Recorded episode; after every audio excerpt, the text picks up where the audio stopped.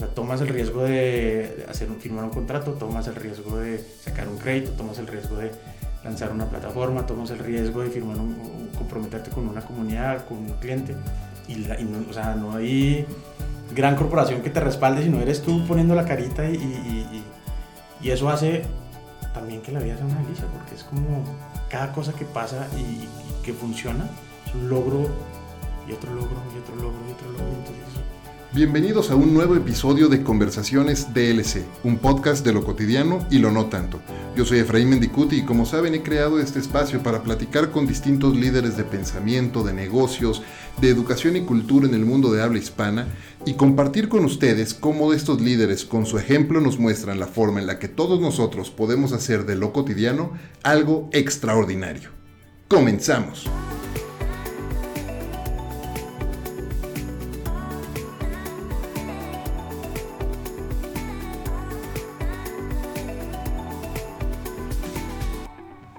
No es extraño escuchar a muchas personas hoy día hablar de crowdsourcing.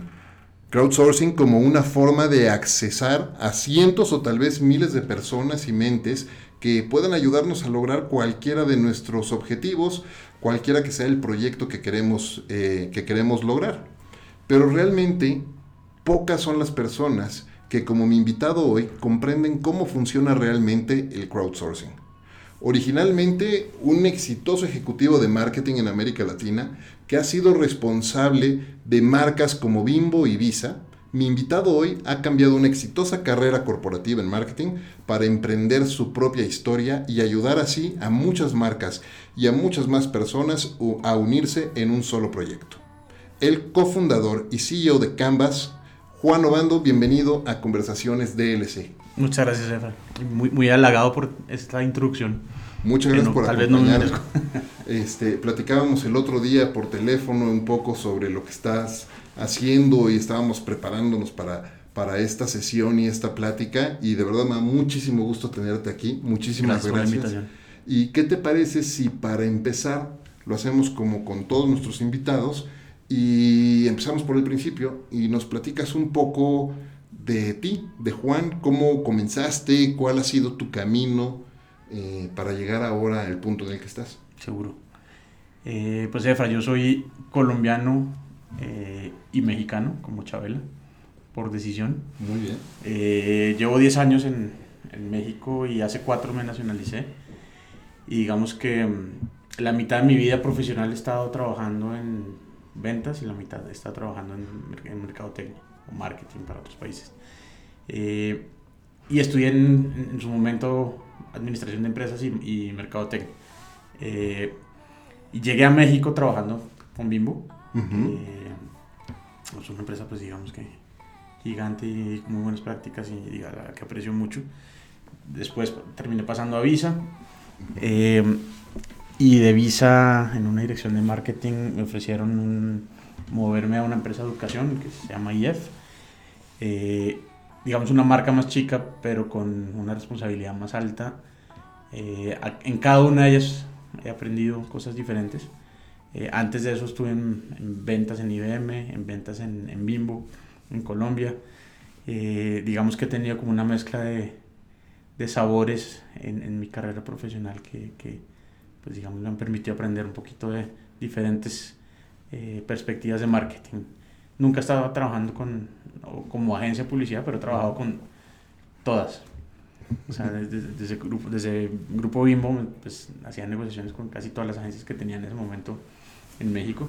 Entonces eh, conocía desde Colombia Macán, después acá en Macán, después trabajar con John Rubicam. Eh, Ogilvy entró a ser una de las agencias de Bimbo. Eh, bueno, en fin. Entonces, y, no solo con las creativas, ¿no? También con, con las de medios. Correcto. O sea, con medios eh, trabajo mucho con Omnicom. En, en, algún momento también con. Bueno, esas eran las principales con las que he trabajado. Eh, y ahora con algunas de, del grupo IPG, Initiative, cercano a algunas de ellas. Eh, me encanta, soy un apasionado del marketing. Me parece que, que tengo la suerte de trabajar en lo que me encanta has tenido la suerte y yo tuve, tuve la oportunidad de, de, conocerte y nos conocimos cuando tú estabas al frente del equipo de marketing de Visa y yo estaba al frente del equipo de Proximity en México, justo una de las agencias, parte de BBDO, que daban servicio a, a Visa. Llegamos a trabajar por ahí en algunas, en algunas campañas en conjunto. Eh, y estaría interesante, sobre todo con, con el antecedente que traes de haber hecho ventas y después marketing. Y después, pues también marketing digital. Y hoy además aprovechan, creando una plataforma digital para unir talento y ahorita mm, voy a poner un pin en eso porque en un momento más platicamos más sobre, sobre Canvas en particular, pero eh, has, sido, has sido parte de una evolución de una industria con las marcas con las que has estado trabajando y que has tenido a tu cargo. ¿Cuáles son, desde tu punto de vista, los principales cambios que has visto o que te ha tocado vivir y que además han dolido Mira, yo, yo pienso que sin duda el cambio, o lo que ha revolucionado la forma de hacer marketing recientemente es el cambio del consumidor hacia los medios digitales. O sea, para mí eso eh, es un cambio, en, digamos, profundo de la industria y no necesariamente un cambio de consumidor. O sea, las personas siguen siendo las mismas personas en un ambiente que le ofrecen alternativas nuevas. O sea, eh, te voy a poner un par de ejemplos. O sea, tú vas a hacer una compra en línea que puede ser un pasaje, o puede ser un hotel, o puede ser unos zapatos, y ahora le pones más, le das más valor a la opinión de un desconocido que, a, que, a, un montón de esfuerzos de marketing que hacen las mismas empresas o las marcas por convencerte de que tomes un comportamiento. O sea, eh, y eso tiene otra influencia y es el, el poder de, de, la influencia de un tercero en una opinión en, en, el momento que tú estás pensando en TripAdvisor, si, si rentas un hotel o no, pero tiene mil implicaciones más. Eh, al principio, sobre todo esto, esto me pasó más cuando estaba iniciando en Visa nuestros presupuestos de marketing de, que, van que iban dirigidos a medios digitales eran bajititos. No puedo contar muchos, digamos, de, los porcentajes, pero, pero pues por respeto a... Claro. pero o sea, te puedo decir que creció eh, varios dígitos hasta el momento que yo dejé Visa, que fue en el 2014. Eh, lo, a lo que más se le invertía y lo que cambió fue eh, un tema de, temas digitales. ¿Y por qué? Porque el consumidor estaba ahora consumiendo medios digitales. Entonces, ¿cómo hablarle al consumidor digital? Oye, hablando de eso, y trabajamos en una industria, la industria de marketing y comunicación, en la que a veces nos gusta complicarnos de más las cosas. Cuando en realidad hacer marketing y comunicación, si lo haces siempre enfocado en la audiencia a la que estás sirviendo, teniendo claro el propósito que estás sirviendo, es decir, cuál es el problema que le estás solucionando a tus audiencias o a tus clientes o consumidores o como le quieran llamar, cada quien le llama ya eh, de manera distinta, el problema que le estás solucionando o la ambición que les estás ayudando a realizar. Y si tienes claro eso, tienes claro a quién estás hablando y tienes claro qué es lo que haces, debería ser mucho más sencillo. Y, digo esto porque eh, hace tres o cuatro semanas estaba yo tomando un seminario de, marketing, eh, pero marketing para coaches y para, personas que están trabajando mucho en temas de desarrollo personal. Y cuando yo tengo 25 años haciendo marketing y comunicación y cuando veía eh, lo que estaban compartiendo y los casos que compartían en ese momento eh, y las, los funnels, fíjate, los funnels que estaban compartiendo en marketing, yo decía, claro, es que luego en la industria publicitaria nos encanta complicarnos y las cosas son tan lineales. que... Coincido totalmente. O sea, me parece que, que, un buen ejemplo o un buen ejercicio es, es pensar como pyme o sea, cuando eres micro. Y entonces, o sea, eres un restaurante en la esquina. Una taquería en la esquina. ¿Qué quieres? Pues contarle al universo que existes y que vendes tacos. Y invitarlos a que pasen a tu local y que te compren tacos. Y entonces, eh, pues lo puedes hacer vendiendo y diciéndole a todo el mundo. O de alguna manera haces un bonito logo, haces unas bonitas eh, instalaciones, eh, haces probablemente sitios en, en línea eh, ¿Para qué? Pues para terminar eh, vendiendo tus tacos, que es lo que vendes, ¿no? Me parece que en la medida en que las empresas cambian de tamaño, crecen mucho, se les olvida eso y se trabaja en silos, ¿no? Entonces hay, hay, gente hiper especializada en temas de que solamente eh, ven un canal o en un, medio o en un segmento y se les olvida que eh, pues la gente es, gente en, diferentes momentos, pero es la misma persona eh, comprando un refresco o consumiendo un medio o, cualquier tipo de cosa, o comprándose un pan o comprándose un taco. pero lo volvemos tan sofisticado y tan aislado unas áreas de otra y que al final se nos olvida que le hablamos a personas o a otras personas. ¿Cómo, cómo dirías tú? Me parece que una, una empresa que es ejemplo de un marketing muy claro, que ha construido su negocio a partir de dos grandes cosas, o tres, producción, distribución y marketing, así de simple. Fue Bimbo, ¿no? Precisamente.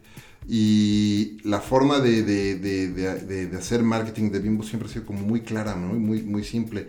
¿Cómo la compararías versus otras marcas con las que has trabajado? ¿O qué aprendiste? Déjame cambiar la pregunta. ¿Qué aprendiste en cuanto a cómo hacer comunicación simple? Sí, mira, yo, yo te diría que voy a, hacer tres comparaciones. Eh, Bimbo Visa y, y eh, o e aunque son y de, por la en, en inglés. Eh, Bimbo es un, un product marketing, o sea, todo el marketing gira alrededor de un producto y, entonces ahí aplicas todas las famosas P, ¿no?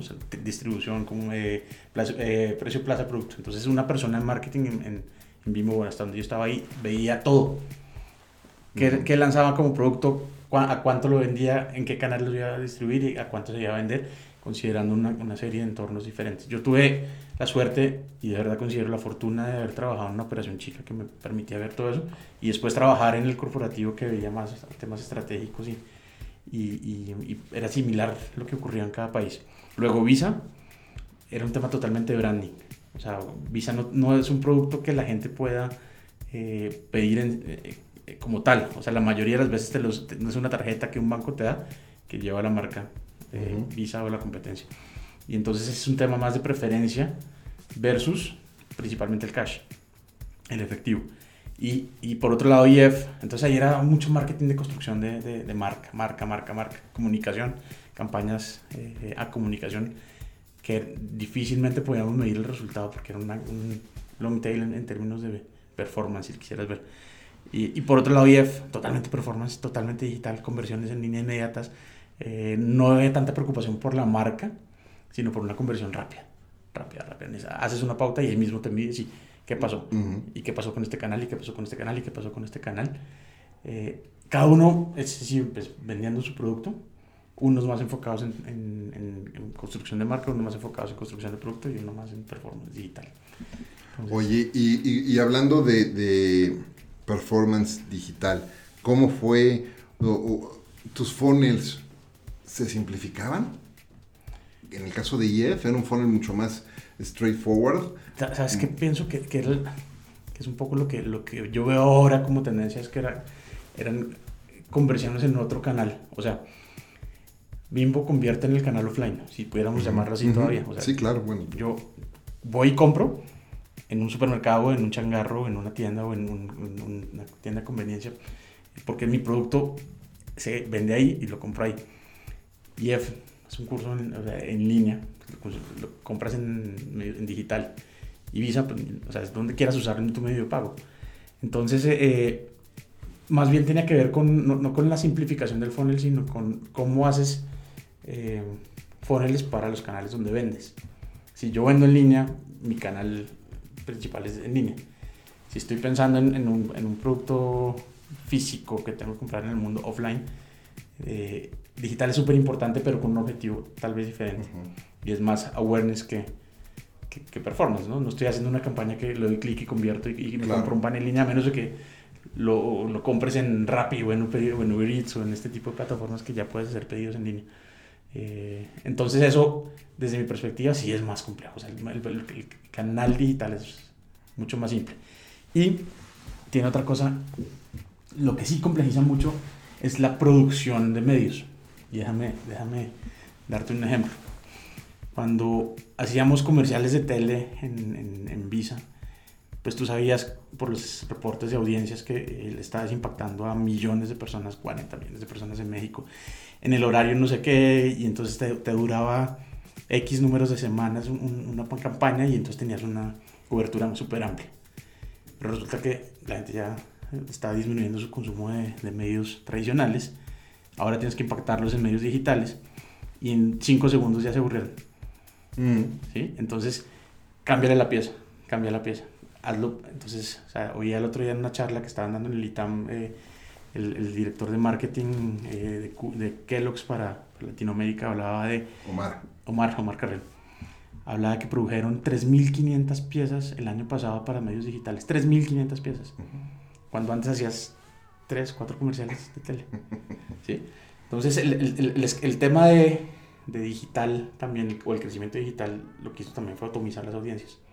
Uh -huh. Y tienes que responder a esa atoma, atomización con piezas que sean relevantes, atractivas, para que la persona que las ve termine haciendo lo que tú... Que, que... Ahora, eso me lleva a hablar, y, y, te preguntaba todo esto porque quiero, quiero ir encaminando nuestra plática hacia justo el tema de crowdsourcing. Uh -huh. y, y, antes de llegar a eso, para seguir construyendo en ese camino, eh, me parece que uno de los grandes cambios en el talento que trabaja en la industria publicitaria es que precisamente se han tenido... Eh, se ha tenido que desarrollar nuevo talento o el talento actual ha tenido que desarrollar nuevas competencias uh -huh. Y ha tenido que cambiar un poco eh, su visión de lo que es la publicidad de la comunicación y los contenidos y ha tenido que cambiar un poco la visión de cómo crear y producir esos contenidos. Yo me acuerdo al principio, y te acordarás ahí cuando trabajamos juntos con, con, con Visa precisamente, pues de repente para medios digitales llegaban cotizaciones de producción como si fueran producciones para cine y para tele. no y para tele que decimos no no no eso no es lo que se necesita. Aquí necesitamos ser mucho más atomizados mucho más prácticos porque no vamos a hacer un solo spot vamos a hacer toda esta cantidad de, de piezas de comunicación para distintas plataformas para distintos días para distintos momentos. Bueno en esa época recordarás que nos ganamos un premio estos de la TAM Media Awards. Con, claro, claro. La campaña que Proximity de Ibiza, que para, para con, con, a Brasil con John Ibiza. Con, ajá, exactamente, con John Smith. Exacto. Fue una, una eficiencia enorme en, en, los temas de producción, pero con mucha creatividad. Fue muy, una, una, una campaña muy divertida. ¿Tú sabías esta anécdota? El que hizo el handle de John Smith fui yo. Ah, no, no sabía. Ahora sí con John Ibiza. Increíble, increíble. Sí, bueno, sí, sí. no me extrañaría, pero, pero finalmente eso, eso funcionó tremendamente y, y la inversión en producción, eh, incluso en, en, en, patrocinios, fue muchísimo menor a la que hacíamos en, en, una campaña tradicional y yo te diría que con un impacto mucho más alto. Sí. Me acuerdo en ese momento, eh, marcas como Corona rifaban mil viajes a, a, a la Copa Mundial uh -huh. y nosotros uno. Teníamos uno. Y, y, fue, o sea, la verdad, fue, ahí fue un gran trabajo de la agencia. Fue, fue, una, fue una campaña muy divertida, muy exitosa. Muy exitosa. Eh, y muy, muy divertida, porque además cambiamos totalmente el mindset de cómo producir el contenido, sí. cómo hacer las cosas. Eso me lleva un poco a hablar, te digo, de, de este cambio de, de talento eh, o de la forma de pensar en el talento actual. Y cómo podemos empezar a, a recurrir a distintas personas y a tener una industria mucho más diversa y mucho más inclusiva en las formas de, de, de, de presentar. El otro día daba yo una, una, plática sobre transformación digital y comentaba que tal vez uno de los valores de empresa que más aprecio yo en estos 25 años de carrera ha sido uno precisamente de Twitter, que es eh, Seek Diverse Perspectives, busca perspectivas diversas, ¿no? Porque puedes encontrar la solución en distintas personas y algo que a lo mejor a ti nunca se te había ocurrido a una persona que probablemente no entienda de tu categoría, o no, no, no entiende, eso es incorrecto. Una persona que a lo mejor no tiene la misma experiencia que tú en esa misma categoría, puede llegar con una idea totalmente fresca, una perspectiva totalmente distinta y cambiarle el nombre del juego. Correcto. ¿no? Y ahí el tema de crowdsourcing juega un, un papel súper importante. Vital. Eh, ¿cómo, ¿Cómo fue que que primero, ¿qué es crowdsourcing realmente? ¿Cómo se come realmente crowdsourcing? ¿Y realmente funciona? Correcto. Pues voy a ir a la definición del libro de Adelante. crowdsourcing, que es tercerizar procesos y ponerlos a, a, a, cargo de una comunidad especialista en el tema. Eh, la palabra crowdsourcing es crowd que, traduce comunidad o, o, masa en inglés. Eh, y, sourcing se refiere a outsourcing, que, pues es el tema de justo tercerizar procesos, ¿no? Entonces, ¿cómo tercerizo esos procesos? Con una comunidad especializada. ¿Por qué? Porque no me sirve eh, pensar en, en, no sé, futbolistas que piensen en, en, procesos, en proyectos de ingeniería. O sea, los futbolistas son buenos para jugar fútbol, los ingenieros son proyectos de ingeniería. Eh, entonces, justamente lo, lo, lo, que pasa con el crowdsourcing es que, desde mi perspectiva, aprovecha una cosa y es la tecnología y la digitalización. Eh, me acuerdo en el 90, por ahí en principios de los 90 comenzamos a hablar de aperturas económicas y entonces decíamos que ya podíamos recibir eh, eh, temas importados, por lo menos en Colombia, creo que en México fue más o menos parecido. pero ahora resulta que la tecnología sí rompió realmente las barreras geográficas. Tú puedes estar trabajando con alguien que está en otro extremo, en otro país, en otra zona horaria, que tiene una gran idea para el proyecto que tú tengas el crowdsourcing lo que hace es eso, justamente, cómo integra eh, diferentes perspectivas para, en nuestro caso, eh, resolver proyectos creativos. Creativos eh, ligados a temas de marketing. Entonces, marketing lo estamos entendiendo como comunicación, desarrollo de productos, desarrollo de contenido, ideación, digamos, de, no sé, promociones, o temas que están típicamente ligados en un calendario de marketing de una, de una empresa o de marketing. Entonces, ¿cuál es, digamos, la, la ventaja de estos modelos? Es que, como estabas diciendo justamente, eh, la mejor idea, ahora sí que, aunque suene cliché, es, puede venir de la mente que no está necesariamente en tu entorno, eh, pero que no tenía, a la que tú no tienes acceso y que, eh, pues, digamos, él tampoco tiene acceso a ti.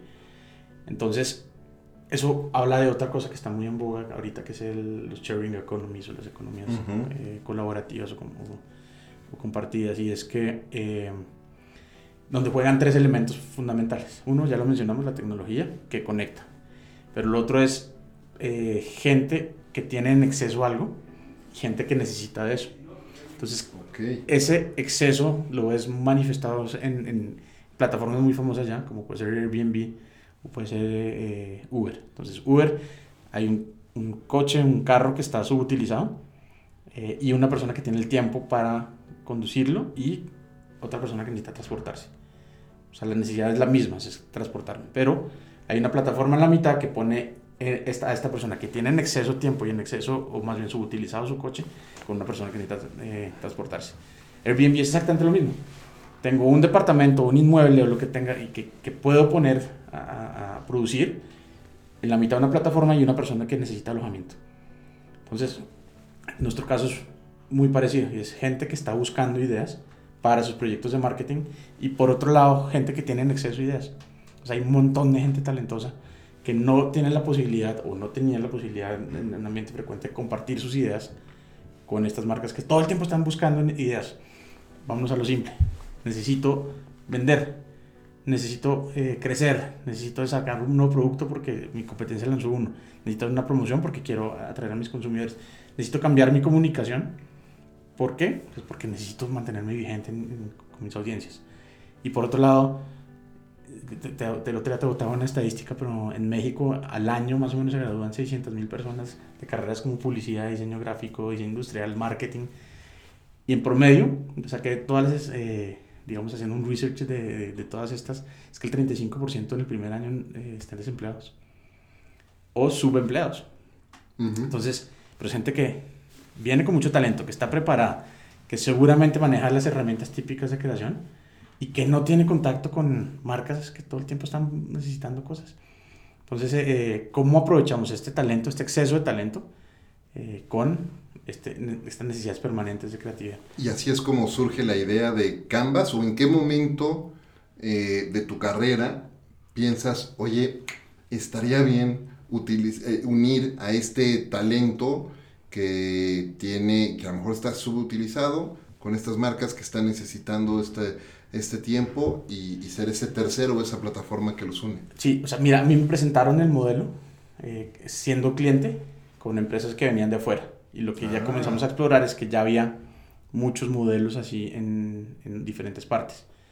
Eh, o sea, hay plataformas que comenzaron a hacer este tipo de cosas, pero que no tenían, desde nuestra opinión, sin ser soberbio, una solución eh, que pudiera atender bien a los mercados latinos.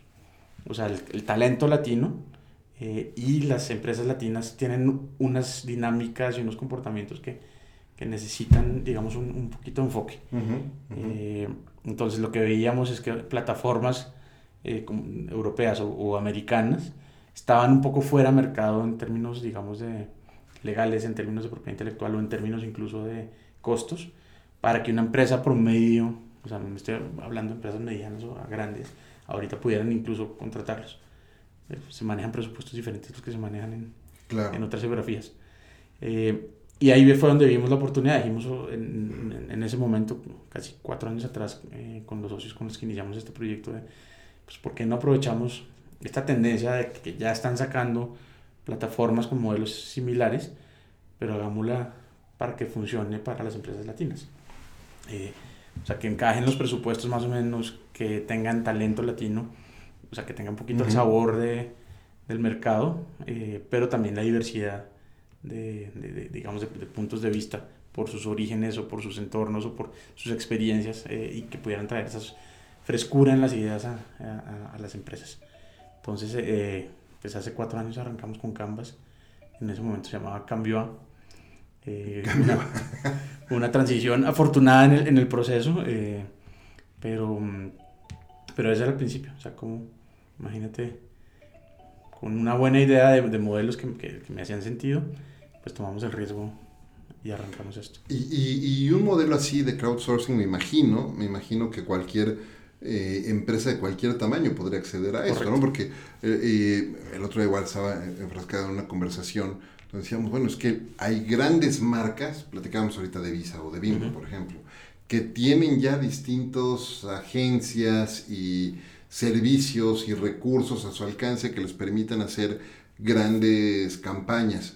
Pero luego hay otro nivel de empresas que me parece que son la base de, la economía hoy día, no nada más en México o en América Latina, en el mundo, que son más pequeñas que no necesariamente tienen o la experiencia o el conocimiento o los recursos para hacer grandes campañas o contratar a una gran agencia de comunicación o de marketing o de publicidad, y, pero que pueden acceder con un brief, con, con, ustedes u otras plataformas y buscar esa solución. Y, y das un, en un punto que para nosotros es vital y es que así como pensamos que un, digamos que un, un proyecto debería ser atendido por cualquier tipo de persona, o sea, como tener esa inclusión en eh, la creatividad. También pensamos que todas las empresas, no importa el tamaño, se merecen tener buena creatividad. Entonces, o sea, ¿por qué no tener acceso al mejor creativo, al mejor diseñador, eh, al mejor, mejor para ti? O sea, eh, pero que sea un tipo talentosísimo, que, que, que, que me resuelva el problema que tengo. y no lo puedo contactar, no puedo acceder a él eh, por las restricciones que quieras geográficas, de presupuestos, de, de, tipo de atención eh, o el enfoque que tienen eh, hoy en día las agencias principalmente. Entonces, digamos que nuestro principio sí es cómo podemos llegar allá. La realidad es que hemos iniciado con marcas grandes en nuestro proyecto y básicamente es porque por una capacidad de acción. O sea, al principio pues no tenemos, o sea, somos una startup con recursos bastante limitados y pues comienzas a esforzarte, o más bien dirigir esfuerzos en, probablemente las marcas donde pensabas que, que habíamos presupuesto. Y justo estamos en el desarrollo y esperamos lanzar pronto un modelo donde se pueda atender eficientemente a más, eh, a más empresas, donde casi que puedes llenar un brief en línea, donde te puedan dar soporte telefónico, incluso a través de chat. Eh, estamos en eso, estamos bastante avanzados en eso y, y si hoy una marca, digamos, de menor tamaño nos contacta, lo puede hacer y seguramente vamos a encontrar una forma de atenderlos. Hemos hecho proyectos con pymes ya a costos pues, bastante eficientes. Y ahora déjame preguntarte del otro lado, porque esa es la marca tratando de acceder a recursos que le ayuden a hacer cosas distintas. ¿Qué pasa si yo soy un director creativo, un, un director de arte, un diseñador, un copy, eh, un planner también, eh, que que quiero hacer un poco más o quiero hacer cosas distintas a las que estoy limitado a hacer por las cuentas que estoy manejando en la agencia en la que trabajo. ¿Puedo yo afiliarme a, Canvas? sin problema. Ok. O sea, es, un, digamos que nosotros invitamos a cualquier persona eh, si, digamos, estas personas pues tienen algún tipo de restricción, pues tienen que revisar, o sea, qué tipo de contratos tienen con sus, con sus agencias, pero digamos que también sabemos que es una costumbre eh, hacer proyectos freelance incluso trabajando en, en, las agencias. Eh, nosotros pensamos que, o queremos que pues cualquier persona que tenga talento se escriba. El registro, digamos, es totalmente gratuito. Eh, lo que te da el registro la posibilidad de enterarte de qué proyectos hay y participar. Y no, o sea, entonces no, pues no cobramos nada y la otra cosa es, eh, pues es, son registros anónimos. O sea, cualquier persona que quisiera puede ponerse un seudónimo si quiere, eventualmente por temas de contratos y eso, pues tendríamos que saber eh, quién es la persona que participó, eh, pero eh, pues todas las propuestas, todo lo que envíen en la plataforma es confidencial. Entonces, digamos que de alguna manera lo que buscamos es que se animen Claro. a, que, a, que, pues, y a compartir talento y pues de paso ganen dinero extra. Oye, dicen, dicen que en el pedir está, eh, está el dar, ¿no? Y a veces uno, uno de los vicios grandes que se tiene en la industria publicitaria es que nos... eh, no, no, eh, los briefs, un brief mal hecho. Y por ahí dicen que un brief bien hecho es la mitad de la campaña. ¿no? ¿Y cómo están solucionando eso en, en una plataforma crowdsourcing donde a lo mejor pues, pueden recibir información incompleta que no responde? O, ¿Cómo es ese cruce? Mira, es- eh, coincido, ese es uno de los problemas que más vemos en general. Eh, nosotros tratamos de resolverlo de dos formas concretas. Una es que tenemos un cuestionario que llamamos un diagnóstico de negocio, Ujú. que le pasamos a las empresas donde les hacemos una serie de preguntas que tratamos de acotar y, de, y digamos, ais- aislar o encapsular cuál es el problema real que quieren resolver eh, y encontrar puntos de inspiración eventualmente para resolverlo. Eh, digamos que eso, ese formulario lo hemos trabajado con gente experta en planning en particular, pero Ok. también con equipos de- eh, creativos. Y el segundo eh, método, y esto también es, como decías tú, el, es, el pedir está como en- el, El dar. el dar, eh, pues tenemos creativos, o más bien planners o equipos de curación que revisan ese diagnóstico y lo convierten en un brief. Y esto también es un, es un proceso, digamos, de freelance, si quisieras. O sea, una persona que quisiera ser parte del equipo curador, pues nos puede escribir fácilmente y, y contarnos, pues, por qué le gustaría y, y, y, digamos, demostrar un poquito que, que- que tiene experiencia en esto. Entonces, al final, lo que llega, digamos, de un cliente, esta persona o el curador lo transforma en el brief creativo, que es lo que termina viendo en la comunidad creativa, que Ujú. al final como brief. Eh, lo que es muy complicado de resolver a veces, bueno, esto lo pedimos, siempre le pedimos autorización, más bien, antes de publicar cualquier cosa, el cliente tiene que estar de acuerdo con que eso es lo que estamos pidiendo. La dificultad es cuando a veces no saben qué quieren. Uf. ¿sí? Entonces eh, nos ha pasado que en el camino nos han cambiado briefs, eh, donde pues entregues lo que entregues, pues no va a gustar porque la, la- la necesidad no está totalmente definida. La, afortunadamente es las menos veces. Eso- Este diagnóstico nos ha, nos ha servido para acotar. Oye, una, una cosa que me gusta mucho lo que estás platicando es que le da, eh, si te entiendo bien, el crowdsourcing le da la oportunidad a distintas personas de distintos eh, backgrounds, ya sea en, en- en dirección de arte, en planeación estratégica, en copywriting, en marketing en particular. Eh, ser de alguna manera eh, emprendedores también, ¿no? Y, y manejar un poco su marca. Ahora, justo me llevo, me, me qui- quiero llegar a ese punto. Eh, tú tenías una carrera corporativa muy buena, Bimbo, IBM, Bimbo, Visa, IF. ¿Qué te lleva a decidir emprender? Porque es un cambio grande de, de- de- de- de- de- de carrera. ¿Qué te lleva a decir, ok, voy a emprender, voy a hacer este cambio y ya tienes cuatro años, cinco años con Cuatro años ya. cuatro años eh, emprendiendo y cómo ha sido la vida de emprendedor. Pues yo te diría que para, para responder la primera parte, el, el- el tomar la decisión de emprender, en mi caso, eh, tuvo que ver con suerte y necesidad, si quisieras Ujú. como, como verlo así. Yo había renunciado a mi trabajo anterior eh, en, en IAF, en IEF eh, por diferentes causas, o sea, pero tomé la decisión y dije, bueno, voy a aguantar con lo que tengo ahorrado por lo menos un año y en ese proceso debería llegar algo. y la realidad es que pasaban los meses y no estaba avanzando en ningún proceso laboral. Y sin embargo, en el, en el in pues tenía esta inquietud, digamos, del emprendimiento. Entonces, eh, ponle que comenzamos a hablar con nuestros socios de, de, que montábamos esto. nos sentamos una vez, dos veces, ya sabes, el típico servilletas en, en un café. y la verdad es que comenzó a avanzar muy rápido, eso muy rápido, muy rápido, muy rápido, hasta que eh, de mis últimos ahorros me quedaban literalmente 50 mil pesos que necesitaba poner yo para eh, contratar el primer programador que tuvimos. Eh, y que era un poco lo que me pedían los otros socios como para decir, este hombre si tiene skin in the game y no se va a ir. pero en febrero, que era el momento en que lanzábamos oficialmente la plataforma, después de haber arrancado como en octubre del año anterior, a, a, mí se me acababa literalmente mis ahorros para pagar la renta, el, el súper del, del, mes. Entonces te diría que, que el, el, tema de emprender para mí también fue un tema de costo-oportunidad. No estaba dejando en ese momento eh, una gran posición, digamos, eh, corporativa. Si no era, o sea, no tenía un puesto que, que, que, dejar, sino más bien era como, tomo esto, eh, pues porque ya, porque no tengo más. Digamos que estabas no en la orilla del alberca, estabas en medio del alberca y tenías que nadar hacia otra orilla. Exactamente. Ahora, en retrospectiva, lo que te diría es que todo lo que me pasó profesionalmente me ha servido para armar algo de lo que estamos teniendo ahorita. Modelos de ventas de IBM, modelos de marketing de Bimbo, modelos de marketing de Visa, modelos de marketing de IF. Eh, esquemas de, atención de clientes de, Grupo Bimbo también. O sea, todas esas experiencias se van acumulando y, eso acelera el proceso emprendedor. Eh, pero yo pienso que, que, si el costo de oportunidad es muy alto, es muy difícil dejar. Eh, y en la medida que avance la vida, más compromisos, más compromisos, más compromisos, familia, no sé qué. Eh, entonces yo creo que tuve la suerte y la necesidad, como te digo.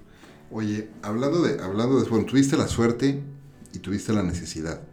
Y se juntaron, y ahora sí que como dicen, el hambre se juntó con las ganas de comer, y pudiste, y, y tuviste esta oportunidad y la aprovechaste. Pero también estoy convencido que atrás de toda decisión debe de haber algún sentido de propósito importante que sintamos nosotros, porque eh, si no, pues, oportunidades hay por todos lados todo el tiempo. Lo que pasa es que luego no las observamos, no las vemos, y, y creo que de alguna manera eh, algunas las dejamos pasar a propósito porque sabemos que no encajan con nuestra visión de vida o nuestro propósito de vida. ¿Cuál es el propósito que tú estás persiguiendo o sirviendo o cuál es lo que, qué es lo que te está apasionando y, decir, ok, esto es lo que yo estoy haciendo y esto es con lo que yo estoy sirviendo algo más allá de pues solamente hacer dinero. Sí, no, de hecho creo que es el momento en que menos dinero he hecho. Okay. eh, como, como, emprendedor, digamos, o sea, eh, pero el, lo que me, a mí me motivó quizá a renunciar a mi trabajo anterior era que no me levantaba contento. O sea, lo que iba al, al trabajo y probablemente la, la, posición donde más ganaba, en, digamos, en salario de toda mi carrera. Y yo todos los días era infeliz. O sea, no me levantaba como con el ánimo de, hoy estoy haciendo algo que me guste, o me gusta proyección, o, o, o empato con la visión del, de la empresa. Uh -huh. eh, y en ese momento, casualmente, estaba haciendo, no me quiero poner esotérico, pero estaba haciendo algunos cursos, digamos, de meditación y de temas de, de conciencia y dije, bueno, pues puedo motivar mi vida por dos cosas, o por el miedo o por lo que quiero. O sea, uh -huh. si quieres poner un nombre por el amor. Y el miedo es como, no, no voy a conseguir trabajo, nunca voy a... Entonces me quedo acá, me quedo acá y me aguanto y me aguanto y me aguanto. O digo, ¿qué es lo que quiero? Y entonces tomo una decisión de hacer un corte, me arriesgo a construir algo que me guste todos los días. Hoy lo que me pasa es que todo lo que hago me encanta. O sea, hoy hago café, le estaba contando antes de la, de la, de la entrevista o la charla, eh, barro, hago proyecciones financieras, hago estrategias de marketing, hago eh, estrategias de ventas, con, eh, negocio con inversionistas, eh, hago presentaciones con clientes, eh, hago todo, pero me encanta. Y, y, me, la otra cosa, y volviendo a la, a, la, esencia de la pregunta es, yo siento que mi propósito, el propósito de la empresa ahorita es abrir oportunidades eh, desde dos frentes. Personas que, que, puedan tener ingresos adicionales demostrando su talento. eh, y aparte a que estas empresas tengan acceso a gran talento eh, aprovechando tecnología, pero es como, eh, como, como abrimos oportunidades, nuevas oportunidades, nuevas oportunidades, en un tema que a mí me apasiona y que me encanta. O sea, fíjate que hay, una cosa que para mí es un, un elemento que le pasa a la mayoría de la gente cuando ve una buena idea. Tú estás en tu experiencia de agencia, ibas y le presentabas tu idea a, tu cliente y cuando el cliente sacaba una sonrisa, era como, sí le gustó, bien, lo hicimos bien. Y eso me pasa a mí todo el tiempo ahorita. O sea, todo el día estamos revisando creatividad de gente que tiene ideas increíbles y clientes que, les pasa lo mismo. Oye, una persona que de Argentina o de Colombia o de Venezuela mandó un diseño o una idea de un comercial o de una idea de un nuevo producto que no se le ha ocurrido al cliente, donde, que trabaja todos los días en eso, y de repente ves una sonrisa. Y es chino, o sea, está, está pasando lo que, lo que nos soñamos. Me, encanta y me, encanta justo cómo lo explicas y estoy de acuerdo, coincido contigo. Hay dos grandes motivadores por los cuales hacemos las cosas, o miedo o amor, así de simple, ¿no? Amor por hacer algo, ¿no? que nos apasiona, que sirve a otros, que realmente nos hace felices y nos, nos, satisface y que nuevamente servimos a otros y por otro lado cosas que dejas de hacer, principalmente dejas de hacer por miedo, por, y, y, aquí lo, lo, interesante es que por ahí hay una eh, una frase que dicen que a lo que le pones más atención crece. Y entonces si le pones más atención a hacer con intención lo que quieres, lo que amas, lo que te encanta, lo que te apasiona, eso va a crecer porque le estás poniendo más atención, le estás dedicando tiempo, le estás dedicando horas.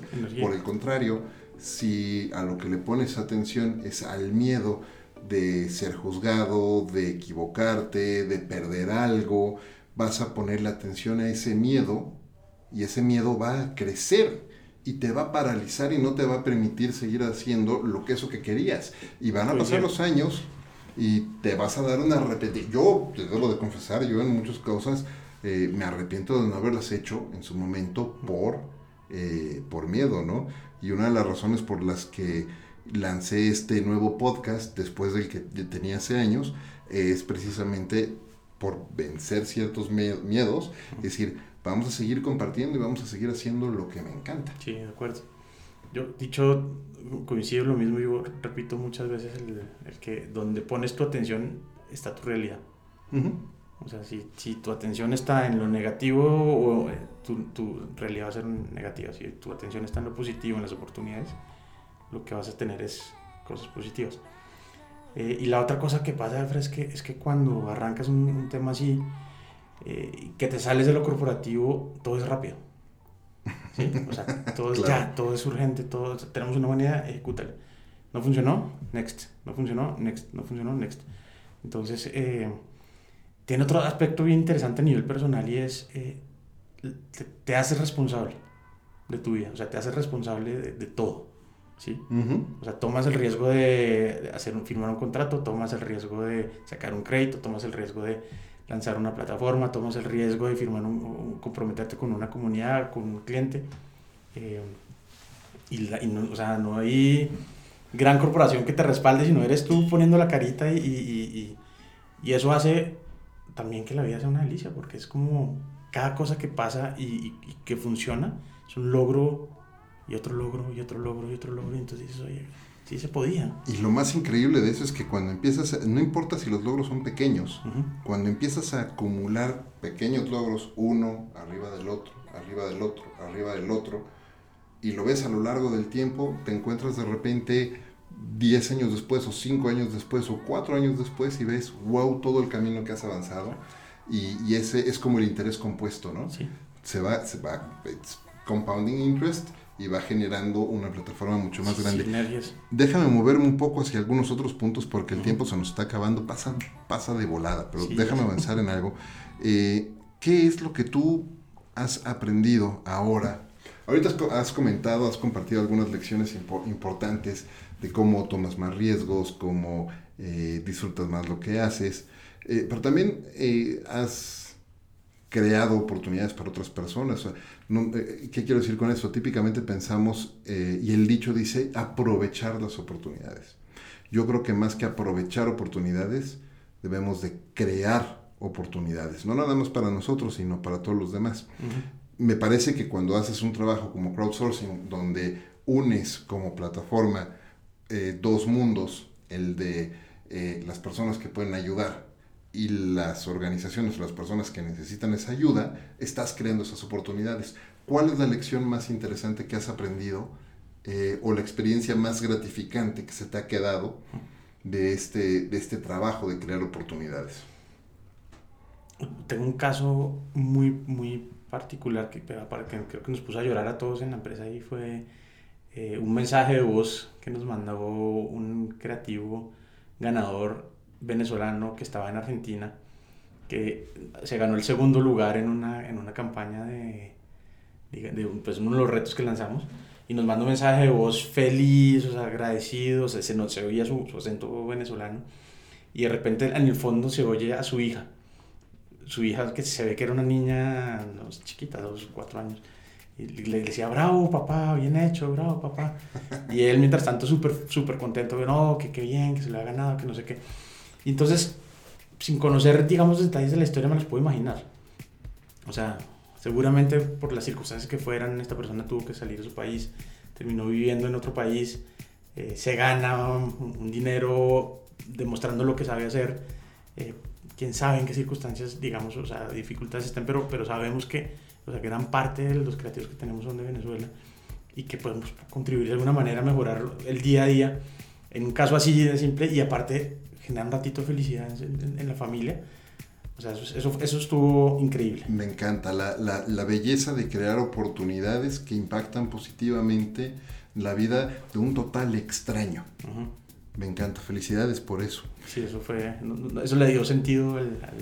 con, todo esto que, con todo esto que has aprendido a lo largo de, de, de, estos años y de tu carrera y sobre todo en estos últimos años que has estado haciendo esto, si tú pudieras hoy ¿no? Te ponen el, el DeLorean estacionado aquí afuera en la calle eh, y, te dan las llaves del DeLorean, ¿no? Esta máquina del tiempo y, te, regresar a visitar a Juan de hace 20 años, ¿qué le dirías? Hmm. No tengo ni idea, o sea, lo o sea, lo pienso a veces y lo pienso diferente y lo que te diría es que la acumulación de las cosas que me han pasado eh, es lo que me ha permitido eh, pues crear lo que hay. Seguramente se hubiera podido hacer mejor cosas o, cosas diferentes, pero pues como el efecto mariposa, ¿no? O sea, si, quién sabe si hubiera tomado una decisión diferente en que hubiera redundado eso en el futuro. Eh, yo lo que, lo que le diría a Juan es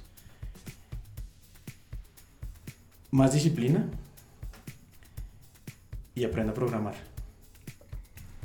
Interesante. Aprendo a programar. Para mí ahorita saber código, no lo sé cómo, o sea, estoy aprendiendo, aprendí un poquito. Eh, es una cosa fundamental como matemáticas. Eh, entonces eh, es una, una cosa que me gustaría hacer, que voy a hacer, pero me parece que, que, la mayoría no sabemos programar y, y el mundo es digital ya. ¿Sí? Y, y, y, y entonces, eh, eh, o todo lo contrario, o te vuelves muy digital o, o totalmente lo contrario, ¿no? Entonces te metes en, en, temas muy humanos. Para mí, yo siempre le, le hago una analogía, ya me han oído muchas veces en la empresa, pero es como lo, los programadores ahora son como los nuevos sacerdotes. Es, eh, tú encuentras alguno en el que depositas tu fe. ¿no? Y entonces, y, y, y, si te, y si consistentemente te cumple, entonces tú dices, ah, a él le creo. ¿Sí? ¿Por qué? Porque no entiendes nada de lo que pasa ahí detrás de la Matrix, que, de, lo que, de lo que está pasando. Entonces, me gustó tu, tu analogía. Entonces, yo, yo, o sea, a mí me gustaría ahorita saber Oye, más código. Nos estamos acercando al final del episodio y hay un par de preguntas más que te quiero hacer. Y la primera es, hablando un poco de rutinas y de hábitos, y esta es una pregunta que le hago siempre a todos eh, los invitados en conversaciones de LC. Y es que yo sostengo que para tener una vida productiva, para ser eh, tan eh, prolífico, pues necesitamos ciertos hábitos y rutinas y prácticas que nos ayuden a mantenernos en balance, uh -huh. sanos, eh, pues con cierto nivel de energía, etcétera. ¿Hay algún hábito o rutina que tú has desarrollado en los últimos años y que te permita hacer lo que haces? Ahorita hablabas de ser más disciplinado. Sí, me gustaría más disciplina, o sea, como que generar más hábitos. Yo, yo creo que tengo uno desde siempre y es eh, cuestionar todo. No le creo a nada. O sea, eh, y, y, entonces, eh, porque entonces te permites crear cosas. Si estás, si, si, todo, si digamos que tomas paradigmas, entonces te quedas en el paradigma, pero si lo cuestionas, fijas un paradigma y lo hemos comprobado muchas veces en, la empresa. Entonces, eh, eso como, oye, no es que las cosas se hacen así, ¿por qué? ¿Por qué? ¿Y por qué? ¿Y por qué no se pueden hacer diferentes? ¿Y por qué? Y, y entonces eso me sirve y entonces creo que ya lo he vuelto como un hábito. Y es cuestionar, cuestionar, cuestionar, cuestionar y, y, entonces a lo mejor llegan cosas. Eh, tal vez la otra, que cada vez puedo hacer menos, es dormir duerman bien. Yo tengo un hijo de siete meses y entonces hace siete meses o, o más que no duermo bien, eh, pero una buena noche es energía el otro día. Mejora, mejora con el tiempo, te puedo decir que mejora con el tiempo, pero sí es súper importante el, el, hacerse una buena práctica de dormir. Digo, ahora que con un bebé tan pequeño es muy difícil, pero ya que, que crees que se vaya acostumbrando a sus horas, el que tú y tu, tu, tu esposa puedan regresar a dormir 7, 8 horas es clave para ser eh, productivo. Grabé hace poco un episodio que sale dentro, dentro de poco con, con una coach del sueño, mm. justo, y platicábamos cómo hoy por hoy se ha comprobado científicamente que es más importante las horas del sueño correctas que incluso hacer ejercicio. Bueno, me imagino que sí. Me gustaría hacer más, más ejercicio y dormir más. Pero, pero, pero estoy o sea, convencido de que una mente descansada es una mente más, más productiva después. Totalmente. Juan, ¿dónde las personas que nos están escuchando pueden conectar contigo? Mira, eh, mi correo personal es juan.bando, arroba canvas, es C-A-M, B grande A-S, punto com. Eh, en, en, canvas.com pues tenemos eh, diferentes métodos de contacto. yo creo que eso es lo más lo más directo que les puedo dar, eh, eh, tenemos los teléfonos de la oficina ahí también, o pues canales, digamos, de redes sociales. Em, también todo en, en, social media como Canvas con B larga. Sí, Canvas con B, con B larga y M, M de mamá. Eh, sí, ahí. Y, pues muy bien. Ahora sí, vámonos a la pregunta principal de, de este podcast y es cómo grandes líderes como tú todos los días hacen de lo cotidiano algo extraordinario. Entonces te pregunto, Juan Obando, ¿qué es para ti y cómo haces de lo cotidiano algo extraordinario? ya me siento muy halagado pensando que lo que hago es extraordinario, o sea, como que, pero pienso que, que está esencialmente en lo que dices, ponerle transformar el sentido del éxito y convertirlo en propósito. Eh, creo que eso es una, una, de los grandes aprendizajes que, que, me dio más duro en la vida y era eh, cómo tenía simbolizado yo el éxito. El éxito era un, dinero y un, un, título importante en la tarjeta de presentación de edad, o sea, un buen cargo y, dinero. Y todo era perseguir eso, era perseguir eso. Y entonces eh, de repente ya no tengo el título ni, el salario, pero tengo un propósito. Entonces estoy mucho más contento eh, en, una cosa que, creo que tiene un propósito, que le ha sentido al día a día eh, y que al final resulta tener un impacto positivo en, comunidades, en, equipos, en los empleados, digamos, de Canvas, en comunidades que, que afectan, en clientes. Eh, pues de una manera transparente, responsable, que a todo el mundo lo puedo mirar a la cara y, y puedo decir que, que, hacemos las cosas bien y transparentemente. Entonces eso... Me encanta. Eso sería la respuesta. Transformar el sentido de éxito en propósito. Muchísimas gracias. Muchísimas gracias Juan por compartir eso. Muchísimas gracias por acompañarme en este episodio de Conversaciones DLC. Antes de despedirnos, quiero hacerte un, rápido y breve reconocimiento por ese trabajo que estás haciendo hoy día, uniendo empresas y profesionales y talento allá afuera para perseguir un propósito precisamente y ayudarse entre todos, colaborar entre todos y hacer algo distinto. Y algo mejor. Es que muchas gracias por ese trabajo, muchas felicidades muchas por gracias, Muchas gracias por, este espacio, por abrirnos digamos, la, posibilidad de contar un poquito de, de mí, de la empresa y, y pues aparte me siento muy halagado y honrado de todo esto que dices, hombre. No, de verdad, muchas gracias por acompañarme y muchísimas gracias a todos ustedes por acompañarnos en conversaciones DLC. Eh, muchas gracias como siempre, como todas las semanas, a Ricolto Café, el mejor café de México, por acompañarme en esta aventura de vida. Y gracias a todos por escucharnos en Conversaciones DLC. Acuérdense, este es un programa semanal, así que si no lo han hecho aún, suscríbanse al mismo, compártanlo con sus amigos y no nada más este episodio, sino todos los episodios de conversaciones DLC, compártanlos con los demás si es que les está eh, siendo de utilidad. Muchísimas gracias de nuevo a todos por acompañarme en conversaciones DLC. Yo soy Efraín Mendicuti y los espero en el próximo episodio. Hasta la próxima.